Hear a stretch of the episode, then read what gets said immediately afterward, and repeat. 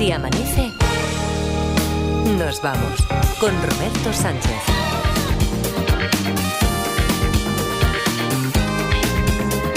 Cinco y 5, 4 y 5 en Canarias, segunda hora de Si Amanece. Nos vamos aquí en la cadena Ser por continuar en el punto en el que lo habíamos dejado. A ver, eh, entiendo, a ver, si, si tiene que ser en la primera semana de marzo, también lo admitiríamos, Edgarita. Pero un compromiso es un compromiso. O sea, si tú. eh, No, no, yo a mí no me gusta lo de procrastinar, ¿eh? Nada, Yo- no, no, no te gusta ahora nada, ¿no? Balonazos para adelante, no, no. Venga, pues tenemos dos o tres días para jugar con una historia de detectives que ahora mismo está creando. O cree el que ya está creando, Edgarita. No, pero que yo entiendo. Bueno, yo que- no lo creo, ¿eh? No, calla, calla, tú. Ah, vale. Que Morelos, ¿qué tal? ¿Cómo está? ¿Qué Buenos, tal? días. Buenos días. Hola, sticker Laura Martínez. que- Hola, pero eso es mentira. Yo la ¿Cómo? verdad es que no Bueno, utilizo tantos stickers. Bueno, ya, no. ya, ya. es- No. es- por algo habrá trascendido esa. Bueno, esa porque fama, Edgar se mete fama. conmigo como encuentre. Ya. No, eh, Edgar, eh, cuidado, cuidado con Edgar porque yo le estaba dando incluso una semana de programa porque Edgar es que me ha dicho que hoy el grabófono, Sí. grabófono que tiene por delante, que puede ser, estos son palabras mayores, puede ser de los más importantes que ha hecho hasta el momento. Luis Mi Pérez, ¿qué tal? Buenos días. Buenos días, gente. Cuidado, cuidado, no te, cuidado. no te pierdas esto, no te pierdas esto. venga. Sí, así es, así es, porque un gran poder conlleva una gran Ya responsabilidad. estamos. ¿vale? Ya estamos. Frase mierder ahí, ¿eh? Para todos. Bueno, hoy traigo eh, a los mejores de los mejores, cada uno en sus ámbitos. Ilia Topuria, Concha Buica, la Sofía Loren de la radio, o sea, todo. O sea, imagínate. Eh, Bueno, me estás colando un sumario. No, no, no, no. O sea, eh, lo estás haciendo, lo estás disfrazando, pero dejamos claro que no haríamos sumario aquí. Pero, joder, déjame hacerlo, Roberto. Si, si yo dejo ahí el quesito eh, en la trampa y los oyentes pues se lanzan luego. Jolín, hay que hacerlo un poquito de sumario. Concha Buica, la más grande ahora mismo. Bueno, como, la más grande. co- Como dices tú, la has cogido llorona, ¿eh? Con Conchahuica. Venga, venga Es que- Conchahuica. Cada día me cuelas una de Conchahuica. Jolín, es que convendrás conmigo que el, el nivel de jefa que está experimentando no es ni medio normal, es que está arribísima ahora. Ayer visitaba Eva Soriano en su showriano y habló de los haters y muy bien, ¿eh? Y muy bien, Pues, sí, sí, pero si tú dices que no te molestan. Mm, Pero lo dices no. por inconsciencia, quizá, pero y que, le- y que les, coste- les contestas amablemente, ¿no? Sí, A los sí. haters. Hombre, es que a mí los, hate- los haters son mis amigos, au- aunque me falten, ¿eh? me insultan y todo. Lo explicaba Concha. Nuestro discurso tiene que ir acompañado de la acción. Y cuando tú hablas de ser una persona empoderada, significa que has endurecido también.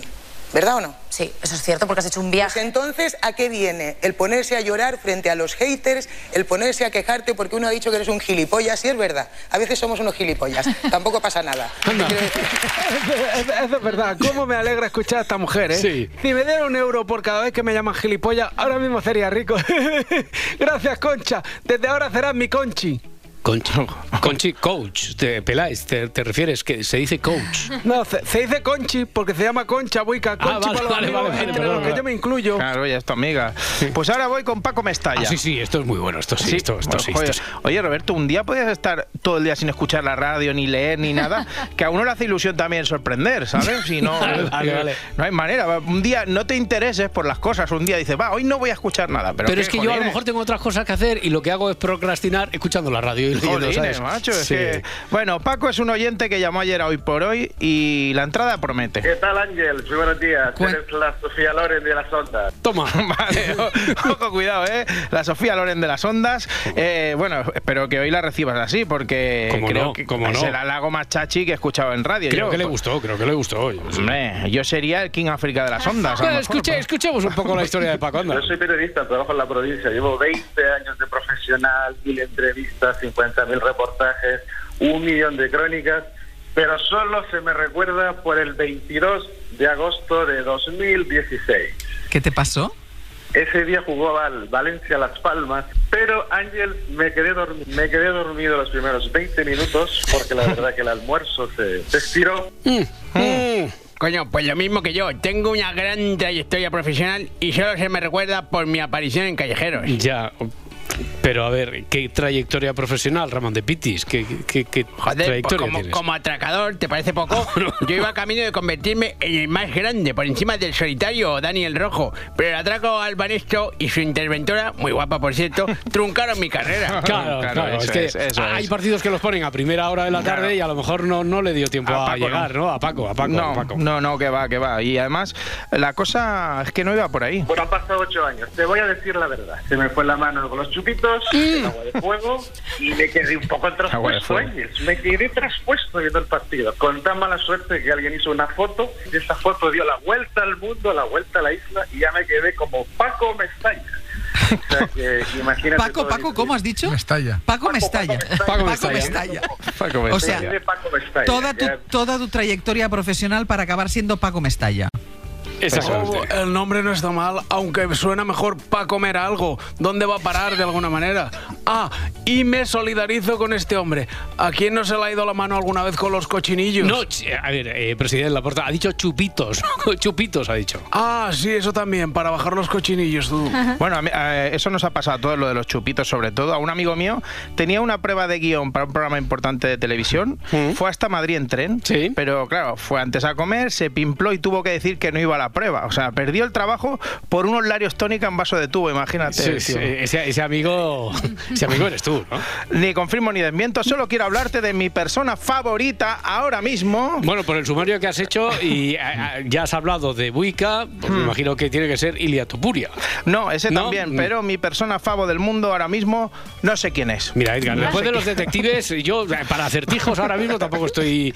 Tampoco Hombre. tengo yo la Magdalena Papespuntes ahora mismo, Que ¿eh? no, hombre, no, que es que no sé quién es de verdad y por eso necesito la, la ayuda de la audiencia. Sí. Porque hay un señor que no sé si es político, periodista o cantante, bueno, cantante no es seguro, eh, del que, claro, se ha viralizado un vídeo que ha hecho en honor a su país. El Salvador es el mejor país del mundo. Ya. Con su fuerza armada, su policía y el sistema. Por favor, Oh, qué bueno es. qué qué bueno, bueno qué- es. Oye, eh, eh, como no, no tengo la imagen aquí, no se tratará del reelegido presidente Bukele, porque a este lo conozco. No, no, te- no, tengo no. Una, eh, cené una vez con él hace muchos Ah, años. ¿sí? ¿Cenaste sí, con sí, él? ya, fue una historia larguísima. Cuando además vino aquí y todo el mundo pensaba, todo el mundo pensaba que era para entendernos, más del área Podemos que de lo que ha demostrado ser en ese. Pero bueno, la historia es larga. Pero que Bukele no es, ¿no? Tienes Porque que no- contarlo, ¿eh? Cuando- en las películas cuando alguien dice, es una larga historia, dice, no, no, tenemos tiempo. No, no, hoy no tenemos tiempo, por eso hoy no lo cuento. Es No, una Bukele larguísima no es. historia. No es Bukele el Bukele no es, a ese lo tengo controlado. Es un señor así calvo, con traje, una mezcla eh, de Pitbull Gravesen y, y por la voz Leonardo Dantes. o sea, Bueno, Pitbull Gravesen, pues nada, venga, llamamiento hecho. Tenemos que Sí. localizar a este señor, ¿vale? Y, y la otra persona que me flipa Que es Ilia Topuria. No, no, no. Joder. Me refiero a la actriz Clara Galle, que estuvo en la Resistencia anoche y dio un espectáculo brutal. Eh, De hecho, hizo una voltereta, se- casi se abre la cabeza. Bueno, muy loco todo. Explicó que su contraseña de mail es la fecha del día que se dio su primer beso de amor. Es bonito. Muy eso, bonito, ¿eh? Es bonito, bonito, eso, ¿eh? sí, sí. Sí, aunque no sé si guarda un gran recuerdo. ¿Sigues teniendo contacto con la persona del primer beso? Sí, pero me- puso los cuernos tres veces. Oh, no. Bueno, ¿Y ibas a decir y luego qué? luego se lió con mi mejor amiga. No. Eh, te, se- te puso los cuernos tres veces eh, y, y dices, y luego aparte de eso también se lió con tu mejor amiga. Y luego salió con mi otra amiga. Por no sé cuántos años. Tienes dos, tú tenías dos cinco. amigas Sí. y, y el 100% peinó la zona y... Ya está. Pero bueno, no pasa nada. Yo estoy aquí. Ya está aquí. Nada. Oye, no, te, no te has equivocado de corte, ¿no? No, Roberto, te has quedado, ¿no? no Hombre, sé si comentando aquí que está poniendo, está poniendo. Esto era Aitana, ¿no? La cantante. Parecía la cantante Aitana, ¿eh? Pero sí, ¿Cómo que parece? Bueno, mira, esta es Aitana en la Resistencia. A ver, yo no sé por dónde se va. Igual. Es que estamos yendo justo a hacer una cosa. No es verdad. Ahora lo cuento. Eso es Bueno, verdad, vamos a jugar, es va. Venga, Voy va, a vamos a poner jugar. primero Un culo, una culo voz. codo, culo codo. Un Bueno, culo codo de toda la vida. Eh, primero una voz y luego la otra. Debéis adivinar quién es Clara Galle y quién es Aitana, ¿vale? Voz 1. Yo siempre he sido una persona un poco empollona. Entonces no tenía tampoco mucha vida. Vale, vida, pues vale. es la Voz primera. uno, ujú. Ahora escuchamos la otra. Sí, y llevo siempre lentillas. Entonces en- eh, no veo muy bien. No es ninguna broma. Y he salido. Vale, eh, Mm. esto ya es el, hormi- el hormiguero de los concursos, así que ¿quién creéis que es Aitana? ¿La primera o la segunda? Luismi, venga, habla, habla tú, ha- habla tú, Luismi, primero. Primera. Sí. primera Clara. Primera Clara y segunda Aitana. Yo estoy Sí. con Luismi. ¿Sí? ¿Sí? Sí, Ay, eh, no. Parda, ¿tú qué crees? Yo creo que las dos son claras. Las dos son Clara. Mm, Y por aquí, Morelos, Yo creo que la primera es Aitana y la segunda Clara. Yo diría también. Yo diría. Aitana y después Clara. Yo pienso igual. Sí. Vale, pues la Laura, solución- ¿No? No, yo No. estoy con Luismi. Con Luismi, estás con Luismi, seguro. Vale, vale. vale. Sí, Vale. más o menos. Pues la solución es que no me lo he apuntado y, y ahora no sé, no sé bien quién era una. y no lo- esto, esto queda muy, muy directo, pero es Sí. que no, no lo sé, Pero, no sé pero- quién pero era. lo, lo malo es que en el guion ya pone lo la solución es que no me lo he Es que si apuntado. miras, miras cómo se llama el corte, no, es, que eso- no, es que soy, es que soy tonto, Dios. perdido. Ay, De todas maneras, inquietante, amigos del misterio. Clara Galle y Aitana. Dos personas, una misma voz, y les doy mi, les doy mi palabra. No hay inteligencia artificial de por medio. No. Conocíamos el caso de Morata y Omar Montes, pero este resulta aún más desconcertante. Les invito a que traten de diferenciarse en sus casas. Y que se lo digan a Edgarita una vez que las hayan ya diferenciado, por favor. Bueno. Mañana daré la respuesta de verdad, Sí. ¿vale? Bueno, hablando del hormiguero. Ahora sí, ahora sí, ahora Tupuria, ¿no? Y eso es, eso Vale. es. Para quien no, pa- bueno, para quien no haya vivido en este país en los últimos cinco días, Topuria es campeón del mundo de la UFC, que son las artes marciales mixtas, una modalidad de lu- lucha completa. Yo ¿vale? pensaba que era una universidad, eso. no, bueno, la, la Universidad de las Galletas podía ser. Pues estuvo ayer con Pablo Motos y explicó que, que en medio del combate que se puso a hablar con su contrincante. Cuando yo le conecté el, el- el primer golpe bien conectado, él mismo me lo celebró, me dijo, uff, buen golpe. Vaya tortazo, niño. Sí. ¿Habláis durante la pelea? ¿Hay alguna...? En este combate precisamente sí hablamos un poquito porque cuando él me conectó se lo celebró y yo en el video no sé si luego se va a poder ver, le digo, my turn is coming soon, mi, mi, mi momento va a llegar pronto. Y se lo repetí dos veces y cuando llegó pues apa- se apagaron las luces en Australia. Vamos, que se le reinició Windows a su rival, ¿vale? Eh, puede- me puede parecer vacilón y creído y eso, Topuria, pero sí, es así, ¿vale? Pero para vacilón, Iñaki López. Madre mía, cómo está últimamente de máster el tío. Es un jefazo, ya lo sabemos, copresentador de Más Vale Tarde. Creo que además no lo busca él, pero es de mis cómicos favoritos. Será porque es el único que no habla con el público todo el rato. Pero eh, a lo que iba, que, que ayer en el paso entre Zapeando y Más Vale Tarde atacó a Dani Mateo mucho más feroz que Topuria Volkanovski. Bueno, hoy es una tarde así, medio bien, medio bien, o, tra- o traéis algo de estos que bajón, ya de entrada. Hombre, si nos hemos puesto el outfit de la cadena tú y yo y hemos coincidido, no debe ser mala la tarde, ¿no? Sí, es verdad que yo, pues más juvenil, porque es lo que me toca por edad. Sí. Y yo con botones de persona adulta. Me he visto de persona Soy solo- ya sabes que soy un niño de Pues- 44 años. Lo sé, lo sé, lo sé. Como tal, procuramos tratarte. De hecho, vamos a hablar lento para que tú también te quedes con el avance de nuestro programa. Venga, vamos a hablar Toma. lento ahí. Venga, toma. Toma. Zascón tremendo. Pero no solo eso, después, eh, durante el programa también estuvo ocurrente porque trataron el tema de Leonor y la inteligencia El, artificial. pe- el peinado este, el la peinado, foto. que ya sí. avanzamos en el Si Amanece, porque Oh, me encanta oh, eso. Como oh, ya avanzamos oh, aquí, oh, oh, pues yo te diría que me gusta menos que lo del sumario incluso. Pero, bueno. Pero bien, bien, bien. Bueno, pues por si alguien no lo escuchó, porque lo avanzamos aquí. Sí, en el Si eh, en el Si Amanece. Como ha podido saber. ¿eh? Como he podido saber, que, que han sacado una foto de la princesa Leonor con inteligencia artificial, pero se ve claro que no es, eh, sobre todo por el peinado. ¿Alguien se lo ha creído? Es mi pregunta. Eh, bueno, oye, cada uno, eh, cuidado, porque claro, eh, dicen bastante que bien hecha. Está bastante bien hecha. Se le ha atribuido. de pelo moderno para alguien que por lo general parece que va a la misma peluquería que la abuela Sofía. ¡Hola! Toda la razón. Mira que le decía a Sofía, Sofi, ¿por qué no cambias de peluquería? Que María Ángeles está anticuada y siempre te deja con el peinado casco ese, que, que con esa permanente pareces una ama de casa americana de los años 50. Hmm. Esas que salen en los carteles vintage. Ya, ya. Y entonces, Majestad, honorífico, la niña va a la misma peluquería que la abuela. La misma. Pues sí, y casi mejor, es el mal menor, porque su madre quería llevarla a una peluquería de esas modernas y teñirle el pelo de color rojo cabrón. Normal, la cabra tira al monte, majestad. Ya le dije yo que, que tenían al enemigo en casa y doña Leticia es más republicana que rufián.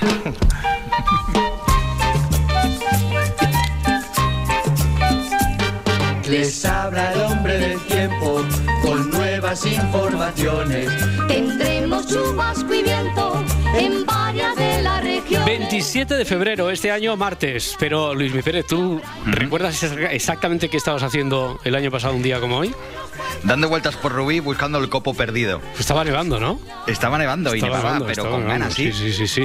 Bueno, a ver si hay alguna coincidencia con lo que tenemos hoy por delante o lo que se espera para los próximos días. Que he visto además alguna previsión por ahí que habla poco menos de que vamos a entrar en Hibernalia. Pero de momento, hoy todavía va a hacer mucho frío, mucho viento y especialmente en el Ebro, en el Cantábrico, Baleares y el Pirineo, más nubes y lluvias, incluso nevadas. Ambiente, el ambiente desde luego es fresco, ¿no?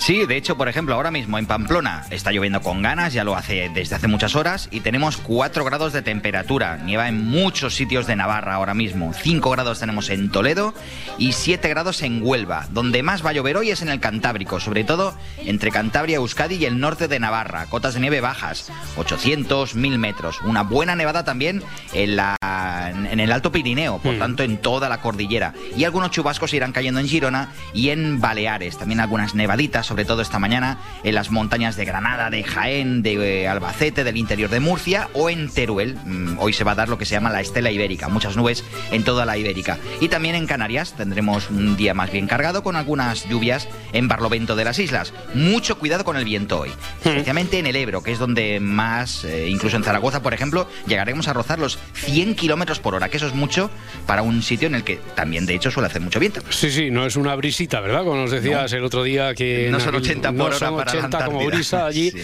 Oye, Sí, te- sí. eh, nevadas, granizadas, no todas son del mismo tipo, ¿no? Ya estos días atrás hemos visto cómo dejaban paisajes blancos en Cataluña, por ejemplo, han llegado a cortar autopistas incluso, pero no todas son igual, no todas las nevadas o granizadas son, son iguales. Así es, de hecho, lo que se llaman las precipitaciones sólidas, no todas son iguales. Las precipitaciones sólidas son lógicamente las que vienen dadas por mm, copos de nieve o las que vienen dadas por granos de granizo. Lo que se produce en esta época no es granizo como el del verano, se produce lo que se llama el granizo blando. Es lo que suele pasar en muchos sitios del país. El aire es muy frío, pero no lo es suficiente como para que se llegue a formar un copo de nieve. Eso hablo de cotas bajas, hablo de cotas de, de- de menos de 500 metros. No se llega a formar un copo de nieve y sí que se llegan a formar granos de granizo, pero con esas temperaturas tan bajas tienen una gran cantidad de agua y se forma lo que se llama ese granizo blando o también una palabra muy bonita que usan sobre todo en Baleares, que es el calabrush. Ese calabrush al caer hacia el suelo, lo que hace es que se va compactando y luego, por ejemplo, en una carretera, como pasó el sábado, por ejemplo, en la P7, una arteria de nuestro país, pues ahí entre Barcelona y Girona, el hecho de ir pasando un coche, un camión, uno tras otro, lo que va haciendo es que mientras va cayendo esa, cantidad de, de mientras va descargando, se va haciendo una película de hielo, se va haciendo un chapapote, así de claro, que luego lo que hace es completamente congelarse. Y eso lo que hace es que, lógicamente, sea muy peligrosa la circulación y que o bien se tengan que cortar carreteras o bien tengas que poner en marcha las quitanieves y no por nieve, sino Ya, por pero, ese pero se, pa- granizo. se parece entonces a aquello que decimos que es agua-nieve o no es exactamente No, no, no, no, no, no, no, no, no. Mm. El aguanieve no deja de ser una mezcla de lluvia, de gota de agua que tú la ves caer de una Sí. forma muy evidente y de un copo de nieve que también cae poco a poco. Vale, ¿qué más tipos hay entonces? Pues mira, luego tienes eh, tres tipos de precipitaciones sólidas más, que es la nieve granulada, que es el granizo y que es la piedra. ¿En qué se diferencian? Pues básicamente en la velocidad a la que caen, en, la, di- en, la, mm, en las, eh, iba a decir, lo digo es igual, en las hostias que pegan contra el suelo y luego también el ruido que hace cuando caen. A ver, la nieve granulada es un porexpan, es una bolita muy chiquitita que esa no acumula sobre el suelo. Tiene que caer muchísima para que se vea una película sobre el suelo y sobre la carretera. No suele ser peligrosa para la circulación. Luego tienes el granizo. El granizo rebota al caer. Es una bola ya de hielo grande. Mm, Quiero decir que es compacta, muy blanca Sí, normalmente. sí, bota, al bota, caer- rebota. Sí, sí, pues ahí Una está. hostia. Cuando cae mucha cantidad, mm, el hecho de que pasen los coches hace que se retire ese hielo. Y luego cuando es el pedrisco estamos hablando de piedras mucho más grandes que caen en menor cantidad, pero lógicamente son las que abollan cualquier superficie, las que pueden hacer daño a una persona si les cae en la cabeza o si les cae cualquier parte del cuerpo. El ruido, pues en la nieve granulada hace clic, clic, clic, clic, clic, clic, clic. La nieve, eh, la Este es nieve el de Barrio Sésamo, ¿eh? De los ruidos. Sí, sí, sí. Sí, ese clic, Loca clic, clic. Academia de Policía. Sí, luego está el- la nieve que os digo, la- el granizo blando que hace chof, chof, chof. Es así, chof, chof, chof. El granizo hace clac, clac, clac, clac, clac. ¿Y? la piedra hace pa, pa, pa, pa, pa. Correcto. Y ahora empiezan las campanadas. Exactamente, bajará el, es lo que estaba. Baja el carrillón. ba- bajará el carrillón. y después los Os digo una cosa, pom, no es pom. coña, no es coña. Eh, a No, veces eh, en el pues en el tejado de casa o la, en el en el ¿cómo se llama esto? En el eh, Tejado, sí. En el ojo de patio Ah, de la de la escalera En función del ruido que haga la Uralita, os puedo decir si está cayendo granizo, granizo blando o si se está poniendo a nevar. O sea, que no se coña. diferencia más fácil que, que Aitana de... Sí, Eh, eh, pero está total, tardando en ir total. al tú sí que vales, ¿eh? Luis Mi Pérez, muchas gracias. Venga, un abrazo. Hasta mañana. Hasta mañana, Hasta gente. luego. Hoy es 27 de febrero, momento de conocer una nueva efeméride del mundo del cine. Toca, siempre cae más o menos sobre esta hora. Y hoy además que hay, hay una de las grandes. Laura Martínez, Elizabeth Taylor, que cumpliría hoy 92 años. Sí, nació en Londres en febrero del 32, hija de padres estadounidenses afincados en Inglaterra, pero que volvieron a California con el estallido de la Segunda Guerra Mundial.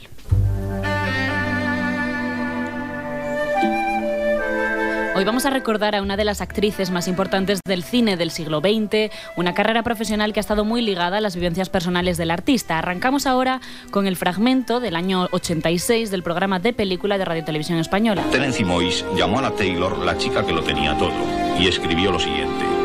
Triunfo absoluto de la constancia, de la voluntad por ser antes que nada ella misma y sus caprichos, Elizabeth Taylor es probablemente el único mito que ha sabido prescindir de todo y de todos sin abandonar por ello un pedestal que le ha sido erigido por hechos, actitudes e incluso interpretaciones que para otras actrices habrían significado la ruina. Desde muy pequeña, Elizabeth Taylor tuvo una vinculación con el cine, fichando por Universal siendo tan solo una niña y obteniendo su primer contrato exclusivo con la Metro Goldwyn Mayer en 1942. Y fue gracias a este estudio donde obtuvo sus primeros papeles. Pero ¿o con no? excepciones, porque la Fox se la pidió prestada. Esto suena así como un poquito mal en el mundo de las majors, las cosas funcionaban así en aquella época en Hollywood, debido No, a los no- contratos. no es una cesión futbolística. No, no, no, no, no, no. Tenían unos contratos muy estrictos y la Metro cedió a la Fox, a su pequeña estrella, para participar en Alma Rebelde, una adaptación de Jane Eyre. Helen.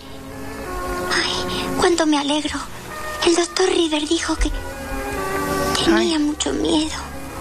Yo no tengo miedo, Jane. Helen. Helen. Debes tener frío. Acuéstate a mi lado y tápate. En esta gran compañía, la Metro tuvo contrato durante 20 años, eh, nada, mercantil, autónoma, ¿eh? pero eh, y protagonizó alguna película que hoy todavía recordamos como Mujercitas, en el 49. Eh, solo tenía 17 años. ¿Qué te ha hecho? ¿Qué te ha dicho? ¿Qué castigo te ha dado? Cuéntanos. No me ha dicho nada. Sencillamente le dije que mi madre me sacaría sin duda alguna de esta miserable escuela en cuanto le dijera que había sido humillada. Le dije que no podía quedarme a discutir este asunto con él porque tengo que arreglarme para ir a un baile esta noche, el cual lo organiza en mi honor el señor James Lawrence, el millonario. Fue un par de años después, gracias a George Stevens, cuando protagonizó uno de sus primeros papeles ya importantes. La película es Un lugar en el sol, donde compartió escena con su gran amigo Montgomery Clift. Te amo. Te he amado desde el primer momento que te vi. Incluso creo que te amaba antes de verte. Y me preguntabas por qué te había invitado esta noche. Te diré por qué. Yo... Oh, nos está mirando. Bueno, y como decíamos, antes lo decíamos eh, quizá con un tono algo jocoso, pero sí que es cierto que la relación de los grandes estudios con sus estrellas era en ocasiones complicada, muy complicada, porque entre otras cosas se, se confundía lo personal y lo laboral. A la Taylor, junto con la ayuda de sus padres, la Metro la, La- a la Taylor. A la Taylor. eso de mi barrio, ¿eh? Sí, le buscaron un marido, el primero de los ocho que tuvo, ¿vale? A la- Y a fue- la Taylor, a la a la Taylor, Taylor, a a la. Taylor, sí. Fue a los 17 años, Nicky Hilton, el heredero de una fortuna de hoteles y rascacielos. Con él estuvo casada tan solo siete meses, pero fueron suficientes para vivir una completa pesadilla. Malos tratos, celos y un hombre que lo que buscaba en definitiva era una esposa tradicional, no una estrella de Hollywood. Sobre esta experiencia, ella dijo lo siguiente. Y, y cito textualmente, hay que amar a un mal hombre al menos una vez en la vida para luego sentirse agradecida de encontrar uno, uno bueno. Bueno, pues la lectura quizá hoy en día sea un poquito más compleja, pero ahí lo dejamos. Y la lectura comercial, el aprovechamiento comercial, porque la Metro aprovechó esta relación, lo hizo para promocionar su siguiente película, El padre de la novia. Una película del año 50, que es en esta década ya cuando Elizabeth Taylor se hizo con sus primeras nominaciones al Oscar. Una de las películas en las que más se ha reparado al recordar su filmografía es La gata sobre el tejado de zinc del año 58 junto a Paul Newman. Si yo creyera que no habrías de volver a quererme nunca. En fin, cogería el cuchillo más largo que encontrara y lo hundiría en mitad de mi corazón. Lo haría así. Ah, Pri, ¿hasta cuándo ha de durar este castigo, esta penitencia? No he cumplido ya mi condena. No tengo derecho a pedir perdón. En estos últimos tiempos tu voz de colegiala tiene el tono del que corre gritando que hay fuego en la casa. ¿Y eso te extraña? Tú sabes cómo me encuentro. Como una gata en un tejado de zinc recalentado por el sol. Pues salta del tejado, salta. Los gatos saltan desde los tejados sin hacerse daño. Anda, salta. Y este está considerado como uno de sus mejores trabajos, realizado además en unas condiciones emocionales especialmente frágiles. Sí, porque la rodó justo después de la muerte de su tercer marido. La interpretación de la Taylor estaba marcada por una melancolía y tristeza motivada, sin duda, por los efectos de la muerte de Todd. Richard Brooks, el realizador, ordenó cerrar el plató a todo el mundo ajeno a la producción que pudiera molestar o reanimar el dolor que sentía la protagonista. Pero la inestabilidad psicológica y los distintos altibajos que atravesó la actriz, eh, nada de eso le impidió seguir creciendo en su profesión. Al contrario, durante estas décadas Elizabeth Taylor cosecha sus grandes éxitos. En el 60 gana su primer Oscar por una mujer marcada. I guess all I can do is say thank you. Thank you with all my heart. Y se convierte en la primera mujer en cobrar un millón de dólares por Cleopatra. Un rodaje fatídico que duró un año y a raíz del cual la Fox se arruinó, pero algo de salseo tenía que salir de aquí, porque un año pues da para mucho. Durante este trabajo, la Taylor, nuestra amiga, conoció a Richard Barton, su futuro marido. ¿A cuántos has amado después de él? ¿Uno? Dime, ¿alguien? ¿Nadie? Te han besado en los labios como César. Ha sido su nombre el que gritabas en la oscuridad. Te han acariciado otras manos, te hizo reproches y has implorado perdón a su memoria. Tú vienes lleno de vida y de compasión hacia ti mismo para conquistar a César. Hace tiempo que llenas mi vida como. como un gran estruendo que oigo en mi corazón. Quiero ser libre de ti, de desearte, de temerte. César no lo permitiría. A ver, detengámonos, paremos aquí un momento para la cita, enfaticemos lo del futuro marido de la Taylor, porque es que la cosa tiene, Sí. tiene miga. A tiene ver, chicha, de sí, los sí. creadores de Notarios de la actualidad llega vagabunda del erotismo. Este fue el término que utilizó el Vaticano para referirse a la Taylor por su adulterio. Vagabunda del erotismo. Eso es, tanto ella como Barton estaban Está mejorando casados. esta chavala, ¿eh? Estaban casados los dos y comenzaron su relación al margen de sus respectivos matrimonios. Un escándalo que llenó las portadas de todas las revistas del momento y que les proporcionó a los dos pues una fama desmedida, llena de excesos, lujos, pero también problemas. Sus peleas y reconciliaciones son noticias de primera plana, así como los fastuosos regalos que hace el actor galés a su amada de ojos violeta.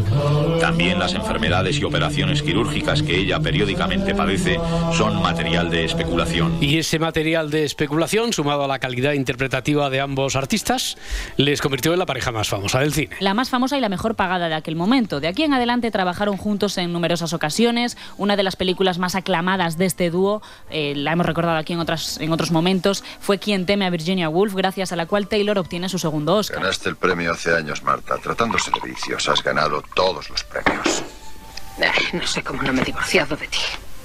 Basta con que mantengas el equilibrio. Son tus invitados. Tú no existes. Si te mareas y vomitas, Te miro y no te procura no desnudarte. No hay espectáculo más desagradable Un que cero verte a la borracha izquierda. levantándote Eso es la lo falda. que eres. Un cero. De ellos se ha hablado hasta la saciedad, bueno, incluso se han publicado libros. El más reciente, Erotic Vagrancy, donde se recogen pequeños detalles como los siguientes. A un festival de cine llevaron entre los dos 156 bultos, sus perros eran alimentados de menú de restaurante. ¿Qué menos? Sí, tenían un yate de lujo y bueno, les sobraban los diamantes. Una vida efectivamente de excesos que ahora también se va a reflejar en un documental que prepara la BBC. Con la participación de Kim Kardashian, que os preguntaréis, ¿qué tiene que aportar al mundo esta señora sobre Elizabeth Sí, Taylor? ¿qué- Bueno, qué- pues qué no tiene- lo qué sé. tiene que aportar? No lo sé, pero al parecer, por lo que he estado leyendo, ella fue la última en entrevistarla antes de su muerte en 2011. Vale, corramos un tupido velo sobre esta información. Sí, venga, pues ante la pregunta, ¿Por qué no escribes tu autobiografía? la Taylor respondió. Estoy demasiado ocupada añadiendo nuevos capítulos. Bueno, pues ya era mayor en esta entrevista cuando se le hizo esta pregunta, pero Elizabeth Taylor seguía acumulando y acumulando experiencias a su trayectoria personal. Su autobiografía no la dejó escrita, pero hace tres meses sí que llegó a España la edición en castellano de su única biografía autorizada. Elizabeth Taylor, la fuerza y el glamour de un icono. Un, velu- un volumen que recoge 250 entrevistas, casi 8.000 cartas y más de 10.000 fotos. Bueno, como podéis comprobar, como podéis ver en Si Amanece, estamos al día de, de todo. Es aquello que dice Edgarita, como ya adelantamos aquí en Si Amanece. es. Eh, y no solo tenemos inventario de plataformas, hoy también de literatura. O sea, que, ¿qué editorial publica este libro? Libros Cúpula. Correcto. Eh, y para parecía un concurso. ¿eh? Sí. Y para no perder las costumbres, las películas de la Taylor las podemos ver. Bueno, ¿dónde? pues gran parte de ellas están en filming. La Eli. Correcto también. Si amanece, nos vamos. Con Roberto Sánchez. 5 y 34, 4 y 34 en Canarias. Turno al repaso a la prensa del día con Adriana Morelos en el país. Ábalos lleva al límite al PSOE. Es injusto. Os estáis equivocando. El que fue ministro socialista en la anterior legislatura se resiste a dejar el escaño como le exige el partido. El diario.es señala que, hoy, que la dirección socialista tomará hoy una decisión sobre el que fuera número 3 del partido y al que no han conseguido convencer de la conveniencia de su marcha. Esther Peña es la portavoz del PSOE. Son varias eh, las personas eh, con las que ha hablado con la que han hablado con José Luis Ábalos durante estos días, es evidente. Pero como les digo, esta decisión la tiene que tomar él, eh, fruto de una reflexión personal, y estoy segura, sin ninguna duda, que hará lo mejor para el Partido Socialista. En la vanguardia, ultimátum del PSOE a Ábalos, que deja la presidencia de la Comisión de Interior. Sí, ultimátum es la palabra que se repite también en el titular del Mundo. El presidente del gobierno eleva la presión sobre el que fue su mano derecha y el partido afirma que lo expulsará al grupo mixto en caso de que se resista a abandonar su acta de diputado. Ábalos tiene hasta las 10 de la mañana de hoy para hacerlo. En ABC leemos Ábalos reta a Ferraz y se resiste a dejar el escaño. Y la audiencia de Investigas y Transportes reunió a directivos de puertos y de Adif para instruirlos en los controles sanitarios. Lo recoge también este medio en portada junto a una fotografía de Ábalos y el titular Un ministerio al servicio de un pelotazo. El gobierno creará una gran empresa tecnológica pública. El ministro para la Transformación Digital, José Luis Escriba, anunció ayer la creación de la Sociedad Estatal de Transformación Tecnológica. ¿Por qué hay que poner en marcha una nueva sociedad? En primer lugar, porque y lo acabo de hablar, cada vez más los países entienden que, necesitamos reforzar la, la soberanía tecnológica desde un punto de vista estratégico. Este ente se aprobará en el Consejo de Ministros la próxima semana y empezará a operar en tres meses.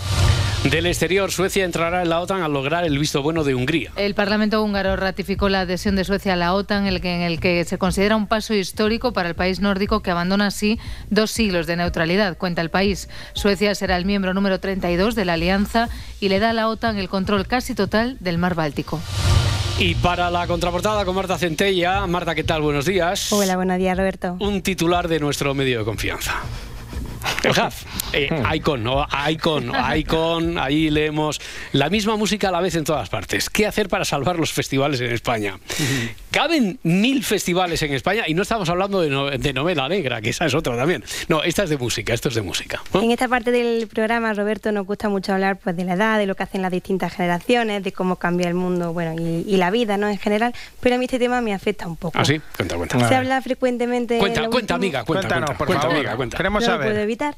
Se habla mucho el- en los últimos años de la explosión de la burbuja festivalera, algo que aún pues no ha ocurrido, pero es verdad que el pinchazo se va notando y a mí pues me apena que haya una generación que se vaya a perder una semana de festival en una tienda cochambrosa, una ducha fría, posibles lluvias, grupos de música que aún nadie conocía. Hombre, esas experiencias no, no se las tiene que perder nadie. Claro. revuelque con Eh, una- una, una cosa, eso ya, eso ya es colateral, eso ya es efecto colateral, Edgarita. Claro. Bueno, no, no, entendemos, entendemos tu, tu pena, tu penar, pero vamos al titular, eh, Marta Centella. Eh, ¿Qué se puede hacer para salvar los festivales en España? Eh, es que quizá, pero solo quizá, eh, quizá se nos haya ido un poquito de las manos el tema festivales ya, ¿no? Sí, yo estoy de acuerdo, Roberto. Yo creo que las palabras más temidas de cualquier relación son esto ya no es lo mismo. Esto y, con ya no es los lo fe- mi- tenemos que hablar, esto ya no es lo mismo, sí, sí. y con los festivales ha pasado esto, ya no son lo mismo. España es uno de los países a la cabeza en cuanto a la celebración de festivales, pero la tendencia va a la baja. Hay menos confirmaciones, menos cabezas de cartel, se repiten demasiado los artistas y es que al final pues la gente se cansa de ver a los mismos grupos todos los, todos los años. Sí, además da la sensación de que se ha perdido la esencia alternativa de los festivales musicales, que ahora todo es mucho más, eh, lo voy a decir, no, no, lo voy a decir, va, va, por que ahora es mucho más, eh, no, no, cuidado, cuidado, que lo digo, Dilo, eh, dilo, dilo, no mainstream, mucho más mainstream ahora es todo. Sí, eso, es- eso es lo que a mí me apena. Los festivales Lo- el han- mainstream, el mainstream también, Claro. ah, claro, el mainstream. Los festivales se acabaron convirtiendo en macrofestivales, una especie de negocio que parecía no dejar de crecer. Una especie. Pero, pero para eso hacen falta grupos que movilicen a mucha gente y los grupos alternativos, pues, pues bueno, no mueven a tanta gente como los festivales quieren que, que muevan. Y en esa terrible vorágine empezamos a ver personas muy reconocidas en festivales que hace años pues buscaban a un grupo que no eran tan conocidos para, para, la- para el público. Total, que yo solo espero que como las modas siempre vuelven, a ver si me da tiempo a volver a vivir en condiciones un buen festival. A ver, ojalá, recemos para que sea Que yo fui al primer sonorama. joder. Hombre, yo, yo fui, yo fui cuando estaba ahí Javier Ajenjo diciendo, entra en este local. Y yo, anda, hombre, voy a entrar yo no, aquí, voy a yo entrar. venía a comer yo. No, he venido con el carita, venimos a, no lo has visto que vengo con el carita, venimos a comer, hombre, déjate de festivales. Eh, en deportes, sí, Edgarita, que ayer finalizó la vigésimo sexta jornada de Liga con una rotunda victoria del Girona, por si a alguien le había quedado dudas. Bueno, es, es cierto que dos de esos tres goles, 3-0 fue contra el Rayo Vallecano, dos ya en el tiempo de descuento, pero oye, 3-0 al fin y al cabo. Sí, sí, van 1-0, pero, Sa- Pero Sabiño, tres, Sabiño, Sabiño metió dos en el 91 y en el 94. Y nada, los de Michel dieron un golpe encima de la mesa y, y volvieron a colocarse segundos en la clasificación a 10 puntos del Athletic Club de Bilbao, que Por es delante, eh, por el delante que del marca el límite de la sí. Europa League, ¿eh? de, de la Europa League y de la Champions. Vamos a escuchar a mi entrenador prefe, Michel. Queda mucho por hacer, eh, recuperamos la segunda posición, eh, volvemos a ganar después de tres jornadas, que el equipo lo, lo necesitaba, volvemos a ser los máximos goleadores de la categoría, que el Barça no lo había quitado antes de ayer, son datos que, que nos ilusionan, que nos alegran. Claro. Bueno, pues mi enhorabuena al Michel Bueno y al primer equipo de Cataluña. Tenéis mi admiración y mi respeto. punta sin hilo, ¿eh? Sí, hombre, primer equipo de Cataluña, desde luego, la clasificación, de eso no hay ninguna duda. El Michel Bueno, o sea, teniendo una, una leyenda, un estandarte ¿eh? en la historia del Real Madrid. Este es, el Michel Bueno. es que para ya usted. ni suena, Vale. ni suena el otro Michel. Bueno, de la Liga a la Copa del Rey, porque hoy se juega la vuelta de la semifinal de la Copa entre Real Sociedad y Mallorca. Sí, en la ida empataron a cero, así que está todo abierto y más teniendo en cuenta que ninguno de los dos llega en un buen momento, ¿vale? Eh, será a partir de las nueve y media y Javier Aguirre, entrenador del Mallorca, explicó uno de los motivos por los que le gustaría ganar. Me daría mucho gusto porque sería una manera de, de agradecer el gesto que tuvo Mallorca conmigo, de ficharme, de estaba yo sin trabajo, había ganado el último título en Monterrey, en México, ah, no había terminado la temporada y me llamó Mallorca.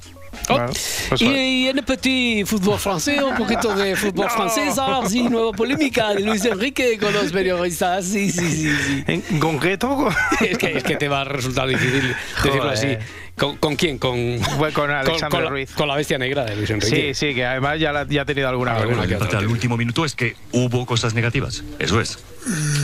Normalmente. Estás obsesionado con lo, con lo No, no es- negativo y lo no, positivo. porfa, no. Inténtalo, tío, inténtalo. Es imposible. Te lo digo A que ver, Visualiza, Te lo juro respira, que no. respira. Mm. Estoy respirando al fondo. Ima- imagínate un sol, unas, el cielo ¿Cuál, azul. cuál, cuál, cuál? imagínate el sol, el cielo azul. Cierra los ojos, cierra, sí, Luis, hazlo. porfa. Sí, por favor, hazlo, hazlo, hazlo, que Que respira. Aire por la nariz, inhala, exhala. Que. No es cosas Positivo, negativas, que no- sí, ¿por no, te lo digo que no. No. No hay manera. Venga, venga, todos, respirad conmigo, que cada vez parezco más jongueras. Ah, sí, Lucho, Venga. parece que, que sigues Vamos. además sin encajar las críticas, las encajas regular solo, ¿eh? No me jodas, porque estáis obsesionados con lo negativo. Tú siempre negativo, nunca positivo. Venga, cierra los ojos, Roberto. Venga. Imagina un arroyo de aguas cristalinas. Escucha, escucha el sonido del riachuelo atravesando su cauce. Es verdad, sí, el sí. resto también puedes No, participar. yo, ¿eh? no, yo no participo, que he bebido mucha agua y me entran ganas de ir al baño. Vale. Bueno, en baloncesto ahora sí, Ricky Rubio ya firmó su contrato, ha sido presentado como jugador del Barça. Sí, eh, tanto Mundo Deportivo como Sport lo llevan en portada. Vamos a escuchar a Ricky hablando de cuáles eran sus sentimientos cuando decidió descansar por salud mental. El miedo es relativo, ¿no? El miedo cada uno lo sufre de una forma y a mí al final era que mm, nada me parecía bien. El, el- el jugador se comió a la persona, creo.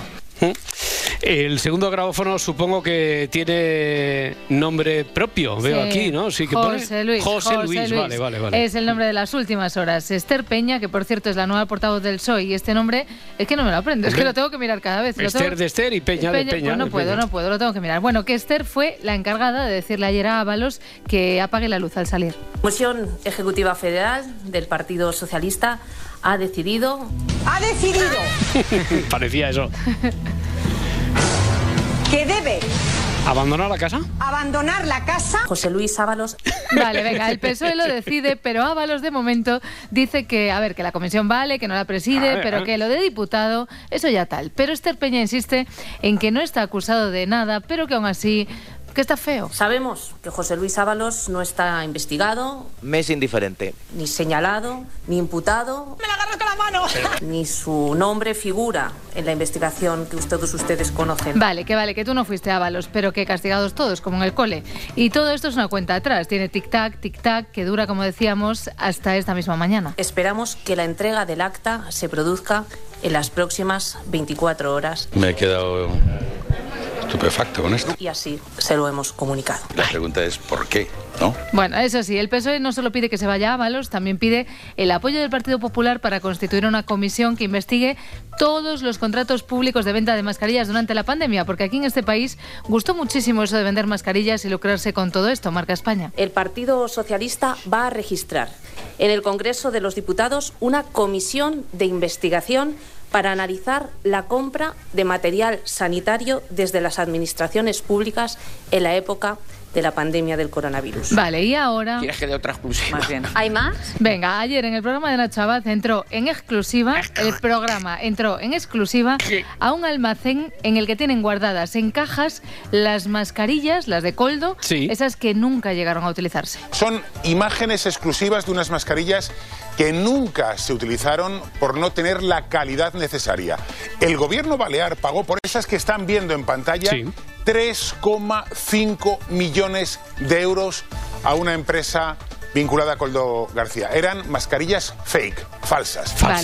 Ya lo han escuchado. Se trata del timo de las mascarillas, más conocido como mascarillas Para, fake. para, para, para, para, para, para, Gloria, para. ¿Qué para, pasa? Que no, que ya está todo muy trillado, que seguro que ha llamado a Coldo, que no ha querido colaborar, que ya me lo sé, ¿no? Caracoles, parece que me estoy volviendo un tanto previsible.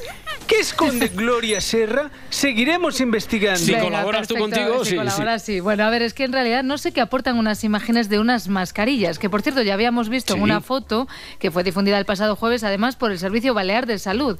Veíamos entonces las cajas de las mascarillas en todos los medios de comunicación, en Claro. un almacén, en La Palma, pero para en boca de todos es material relevante y claro, exclusivo, sacar una mascarilla de la caja y enseñarla. Y tal vez por esto, de los puritos nervios, Nacho Abad tropieza con las palabras. que la ejecutiva del PSOE acaba de pedir hace unos ministros, a- hace unos minutos al ministro Ábalos Vale, la verdad es que este caso también es de serie de Netflix. ¿eh? Ayer en 4 al día entrevistaron a Ramiro Grau. Él es el primer denunciante del caso Coldo. A las fiscalías envié denuncias. Vale. Y al Tribunal Supremo, a la segunda, envié también una denuncia contra el señor Ábalos, a la sazón ministro de Fomento. A la sazón, ¿eh? A la sazón me flipa. Que rime con sazón. Bueno, pues para que rime con sazón diré que este abogado envió cartas a Cholón. Y en el caso de la presidencia del gobierno, envié copias de artículos míos sobre el tema, Ajá. de artículos relevantes publicados en la prensa sobre el tema, y perdón por citarme el primero. Nada, no pasa nada. señor Grau, el señor Grau envía cartas con sus propios artículos en los que señala a Ábalos y nadie le hace caso, es abogado. Así explica lo que le respondió ese abogado. Así explica lo que le respondió el Tribunal Supremo. porque dijeron que había una legislación especial Sí. que el propio gobierno había hecho en virtud de reales decretos leyes y que en virtud de esa legislación especial podían hacer lo que les diera la gana en materia de contratación administrativa y por lo tanto el señor Ábalos pues había hecho lo que le había dado la gana. Vale. Técnicamente hablando, sí, ha escuchado bien, ¿eh? el presidente. Dice que Ábalos había hecho lo que le había dado la real gana. ¿Y a mí por qué me preguntas por este señor? Yo ya fui contundente con mis palabras. Sí, creo que dijo que por supuesto que no, que no estaba al corriente de ese asunto, dijo eso, ¿no? Así es. ¿Quieres que sea más contundente? Por supuestísimo que no. Mejor, ¿no? Sí, bueno. os estaréis preguntando seguro cuántas cartas envió cartas Ramiro? envió Ramiro? Bueno, pues a Cholón, ya os lo dije, a Cholón. Pero ni una triste respuesta. Y eso que le faltó enviar las cartas perfumadas que nos intercambiábamos de niñas. Alrededor de media docena.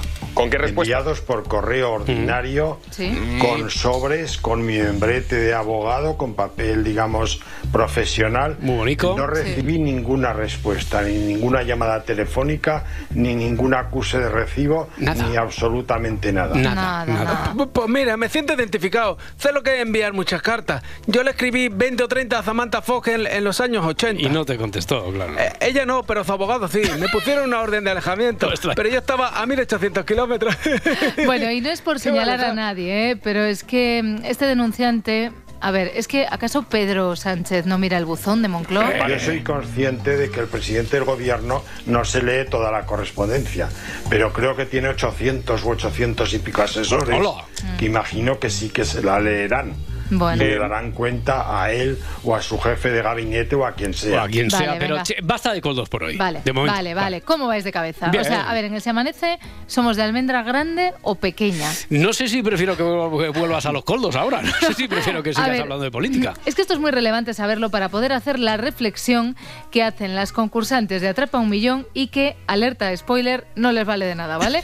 Vamos por orden. Primero, la pregunta que tienen que responder. De media, ¿quién tiene el cerebro más grande? Vale, ¿quién tiene el cerebro más grande? ¿Vale? Y las tres posibles respuestas son los hombres, las mujeres o los niños. Vale, las dos concursantes y su reflexión frente a los paneles de respuesta y los fajos de billetes en las manos. Los hombres no. El cráneo no. hombres no. Los hombres no. Pero descar- en plan, lo he dicho de cachondeo, no, no, descartamos hombres, de verdad. hombres no. ¿No? No, en plan, además tiene bastante lógica porque si te das cuenta, en la prehistoria cuando se desarrolla el cerebro, ellos Sí. se dedican a cazar Claro. y las mujeres, por ejemplo, a recolectar frutos, por eso Bien, bien. diferenciamos más colores. Entonces, Bien visto, nuestro bien visto. cerebro tiene que ¿Quién estar más el desarrollado. cerebro más grande? Vale, me, me encanta Juanra recordando que preguntamos por el cerebro más grande. Bueno, de la antropología a la sociología, porque entonces llegan pues las analogías familiares, que eso siempre ayuda. Más grande. Es que los hombres tienen el cráneo más grande, ¿no? Es que, tía, es que no. Yo tengo la cabeza más gorda que mi padre. Ah, bueno. Joder, si es que han ido a pillar con la preguntita, hermano. Porque yo tengo una quijotera el doble de grande que la de mi abu. Cada vez que voy a comprar una gorra me da la vida mártir, porque no me Ya, entran. pero eh, Omar, tú sabes que las gorras tienen habitualmente un sistema para regular el tamaño, ¿no? ¿Cuál? ¿La cintita esa con los Claro. agujeros? Sí, sí, no sí. me cierra ni el último. Vaya. También las hay de velcro y estamos en las mismas. Que es que soy muy cabezón, es lo que hay. Bueno, recordemos que la pregunta es, de media, ¿quién tiene el cerebro más grande? Es que no, no sí, 100%, 100% seguro. Ya está, Marta. De verdad que los niños tienen el cerebro más grande. ¿no? Los niños. Tienen el cráneo más cráneo. Vale, más pequeño, el cerebro más grande, el cráneo más pequeño. ¿Lo sí, perdieron todo? Lo perdieron todo, porque eligieron primero mujeres, perdieron 100.000 euros, luego eligieron niños y perdieron los 175.000 euros que les quedaban. Que por cierto, la respuesta era hombres, Mm. por si no lo habíais pillado. Ya, sí, no. ¿Qué, qué- qué- qué más tenemos? Venga. A- aparte de cabeza, ¿qué más tenemos? Teatrillo, ¿no? ¿Teatrillo? Teatrillo. Leo que llevas teatrillo, Adriana. Ese, ese es mi terreno, ¿eh? Pero si me lo has pasado tú. Escucha, disfruta. Teatrillo máximo para hacer Bien. hype con él o con la nueva colaboradora de Ana Rosa. Esto es fuera del plató, ¿vale? Fuera del plató de tardear. Aparece una carroza con dos príncipes y una persona en medio con una capa, con una máscara. Detrás de mí está una carroza que es una auténtica fantasía y en ella va nuestro colaborador o colaboradora. Lo bueno que no llega sola, ¿por qué? Porque ¿Por qué? viene custodiada por dos príncipes. Vale. Solo os voy a dar unas pistas y es que es una de las personas más famosas de este país, Vale. con más números de seguidores en las redes Vale, vaya presentación, ¿eh? famosa y con muchos seguidores. Yo preferiría que hubiera dicho, no es pelirrojo, tiene barba, es Sam. Pero sigue el teatrillo. Ustedes ya tienen que saberlo. Tiene muchos pendientes. Se lo- se- tiene muchos pendientes. mucho joyerío tiene, tiene. tiene el pelo largo. También, sí. Lleva una coleta. Lleva la manicura, cuero. la manicura perfectamente hecho. Quítate, quítate. Quítate, quítate, Ana Rosa. Ana Rosa hasta los huevis, ¿eh? En plan, quítate la máscara, vale, de circo. Y como eso es la tele y no podemos ver quién es, pues os traigo un audio de ella misma en sus redes presentándose. Eso sí, en francés o lo que sea esto. Que m'appelle Annabelle Pantoja. Bonjour, bon voyage. Vale. Bomba ya. Bomba ya, porque es que la van a mandar a Anabel Pantoja por ahí. Va a hacer lo que hace en sus redes, pero cascarlo todo en Ana Rosa. Y eso, para otra colaboradora del programa, eso es pura innovación. y aunque la conozcamos, aquí en Tardear vamos a conocer una cara hasta ahora desconocida. Desconocida, sí, bueno, pero si va a hacer lo mismo que tiene en las redes, pero cobrando de la tele. Menos mal que Anabel sí que tiene bien claro a lo que ha ido. Bueno, lo primero de todo, trabajar, porque me acabo de comprar una casa y tengo que pagarla, Ana. Vale, pues estaría. Luego llega el agradecimiento a Ana Roja y, atención, la sinceridad de nuestra Ana Rosa. Y simplemente me habéis dado un espacio espectacular y privilegiado. Pues y sí. voy a hacer algo Pues sí. que me encanta. Pues sí. Pues sí, sí, pero falta teatrillo, ¿eh? Que, que lo hicieron para saber a dónde la mandan para la próxima Es semana. verdad, teatrillo hasta el final, es verdad. Le pusieron el típico botón para pulsar, que salga el destino y todo parecía muy improvisado. Vamos a ponernos aquí, cada uno a cada lado. Aleatorio, Es aleatorio, aleatorio, claro. a ver dónde Aleatorio. sale. Aleatorio, aleatorio. Tú pulsa, puedes ir a la China, a la porra, a cualquier lado te podemos mandar. Pero, pero voy acompañada con alguien, ¿no? Bueno, Bueno, sí me da a ver, miedo. la que importante es que te vayas Lo tú. tienes que cumplir, ¿eh? ¿Eh? Lo tienes que Salga lo que salga. Sí. Dale. Venga, Suerte. una, dos y tres, dale. Dale. Ay, ay, bueno. Y nos venga. quedamos sin saber dónde No, va. no, no, no, Bueno, os lo digo. Dime. Que me podéis mandar a mí también. Vale. Va al buffet libre más grande del mundo también. Venga. De momento termina. Venga, termina, vale. termina. Ilia Topuria, que me recuerda a Fernando Alonso, Sí. porque solo los aficionados a la Fórmula 1 sabían quién era cuando empezó a estar en todos los medios y de repente todos eran alonsistas. Bueno, lo mismo con Topuria. Ayer hizo turné con la presidenta Ayuso primero. Por eso estábamos en deuda contigo y te damos las gracias por honrarnos con tu presencia. Seguro que te has hartado de oírlo, pero para nosotros es música celestial. Hombre, Hombre, hay que reconocer que la analogía es bastante acertada.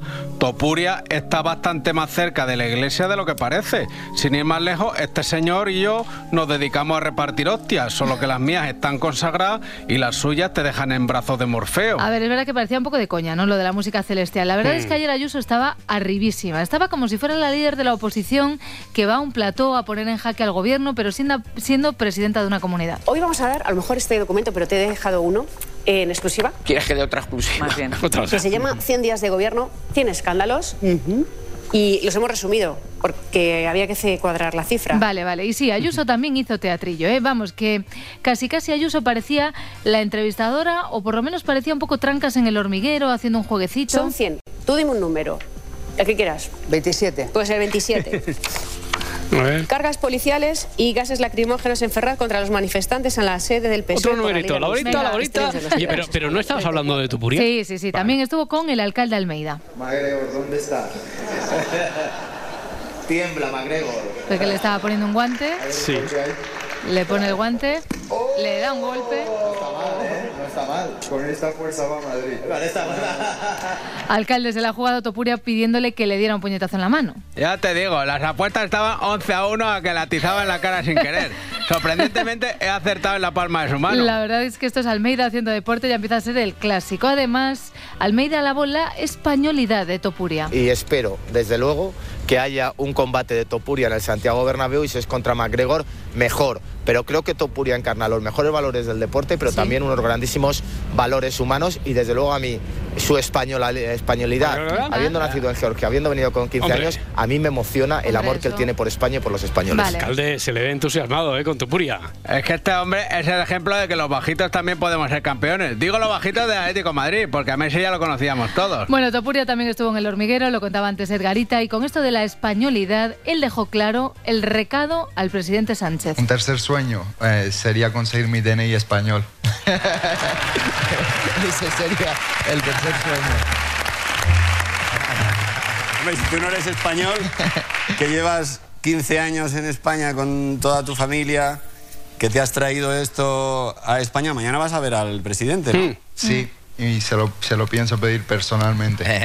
A ver si me puede ayudar a cumplir el sueño. Me haría la verdad que muchísima ilusión. ¿Presidente le va a ayudar entonces a conseguir su sueño? ¿Qué más quisiera, Roberto? Pero es imposible. Y no porque no quiera.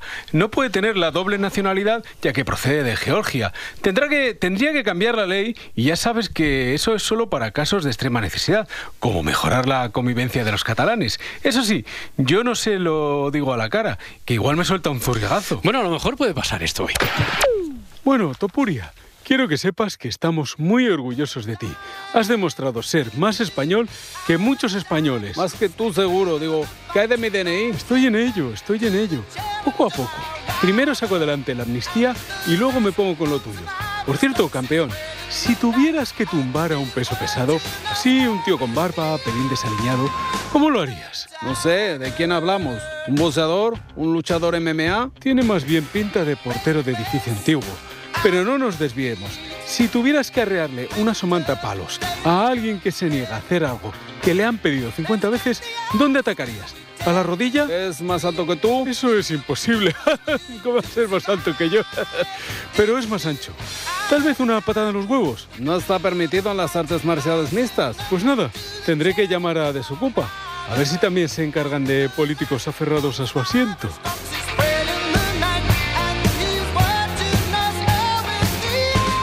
Si amanece, nos vamos. Desde luego Topuria es un ejemplo para el deporte español, pero también es un ejemplo para los españoles. No puedo opinar, ¿sabes lo que te digo? No sé cómo es un ser humano. Y además es un ejemplo en lo deportivo. A ver, hijo mío, te puedo dislocarte el brazo, romperte la pierna, el cuello. Desde luego, a mí me emociona y espero que haya un combate. Nos vamos a pelear y tú te vas a morir de los nervios. Mejor. ¿En cuánto tiempo quieres que te acabe? No se lo voy a permitir.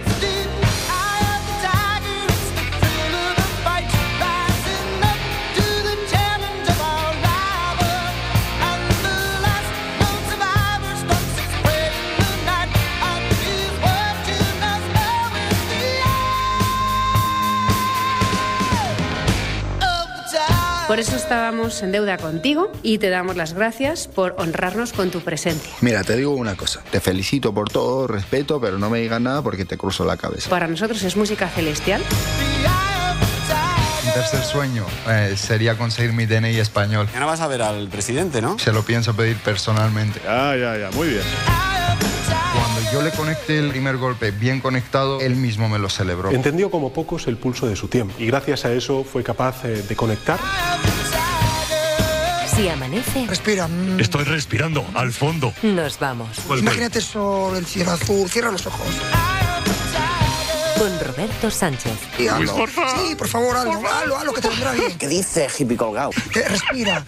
Aire por la nariz. Inhala, exhala. Cadena Ser. 100 años de radio.